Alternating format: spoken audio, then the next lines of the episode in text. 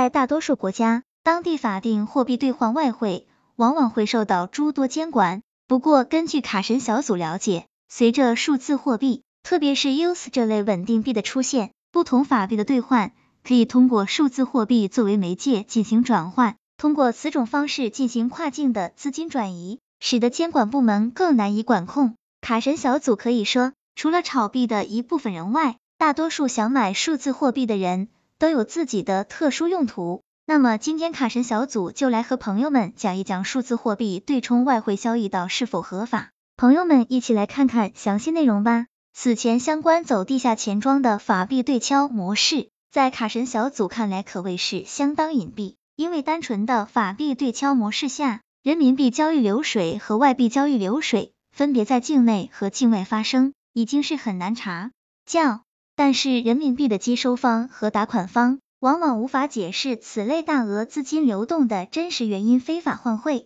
卡神小组提醒朋友们，警方根据人民币流水可以顺藤摸瓜调取相关证据，但是，一旦以数字货币虚拟币作为媒介，比如使用人民币购买 USDT，然后以美金交易对出售 USDT，在境外接受数字货币对应美金，此种数字货币对冲交易下。人民币最终还是转换成了美金。如果分割来看，购买 USDT、出售 USDT 的行为都只是单纯的数字货币买卖行为，人民币的交易流水背后承载的是合法的数字货币交易。类似模式下，多年前有过被警方指控非法经营罪的案例，但是检方最终决定不起诉，原因并非证据不足，而是检方认为这种交易不属于换汇。而是属于数字货币买卖。卡神小组认为，当时的检方的认定是正确的。买卖外汇类非法经营罪侵犯的客体是国家的外汇金融管理秩序，对象是外汇。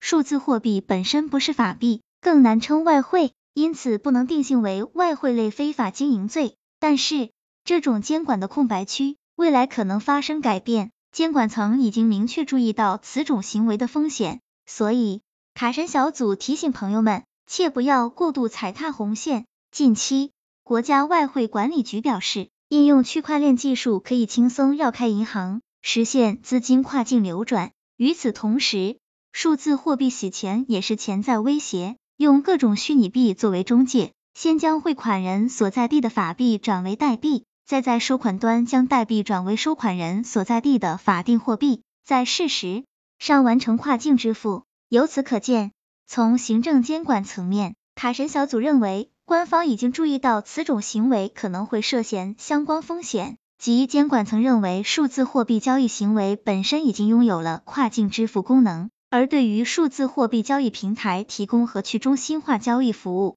成为了监管空白区。未来加强这类监管或成可能，但是监管的手段有多种，行政违法还是刑事犯罪？卡神小组从从外管局人士的发言来看，相关部门已经把这种双向对冲交易模式整体评价为一种非法兑换外汇的行为，违反了外汇管理条例。数字货币交易者的身份已经转换成为了一个换汇者，但是从单个行为来看，此种行为不管是人民币买入数字货币，还是卖出数字货币收取外汇，每一步都是正常的数字货币交易行为。其交易的目的到底是炒币获利还是转账资金，实际上比较难以判断。如何区分，需要更加明确的监管规定和实践经验，可能会以交易是否有获利结果、交易金额、频次、方式等等作为重点评判依据，从而对相关换汇的评级给予相关的行政处罚。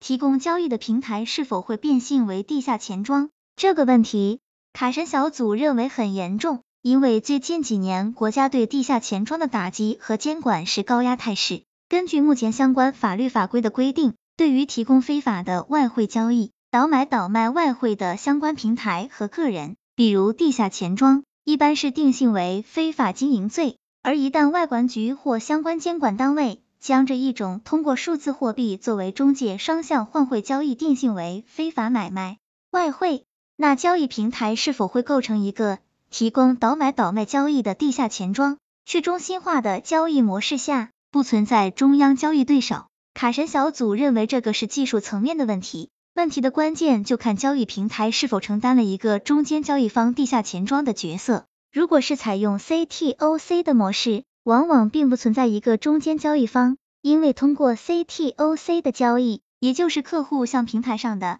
其他数字货币持有者购买，平台本身只是提供数字货币交易的信息和外部监督服务。比如 A 客户持有人民币向 B 客户购买数字货币。然后将数字货币出售给 C 客户，获得相关的外汇。此种去中心化的交易模式下，根本就不存在一个中间交易对手。因此，即便能够判定 A 客户属于违反外汇管理条例，违法兑换外汇，也无法找出为其提供服务的地下钱庄在哪里。刑事打击的重锤会遇到难题。而且，即便是 B 和 C 就是同一个客户或承兑商，也不能够直接认定。其开展了兑换外汇的业务，但是如果有一家公司或团队专门开展以数字货币为媒介的外汇兑换服务，其在数字货币交易平台上专门招揽客户为其提供人民币、数字货币、外汇的全套兑换服务，也就是说，其开展业务的本身目的是收取外汇兑换的佣金，而不是赚取数字货币涨跌的兑换差价。此种行为在未来的监管模式下。是有可能被定性为非法买卖外汇型非法经营罪的，因为在这种业务模式下，即便从单个交易行为来看属于数字货币买卖，但是提供此类交易的中介平台或者承对方，即便不是开展外汇业务，也属于一种跨境支付业务，即便不是定性为买卖外汇类非法经营，也可能定性为开展违法的支付结算业务。这种将单个合法行为综合判断成相关的违法犯罪行为的模式并不少见，比如在非法集资案件领域，PTOP 的超级债权人模式。从单个行为模式来看，债权持有人和投资者、债权受让人之间的债权转让行为属于合法的民事行为。但是，如果整体评价超级债权人的这一种针对不特定对象的债权转让行为，就会被判定为一种非法的面向公众融资行为。涉嫌非法吸收公众存款罪。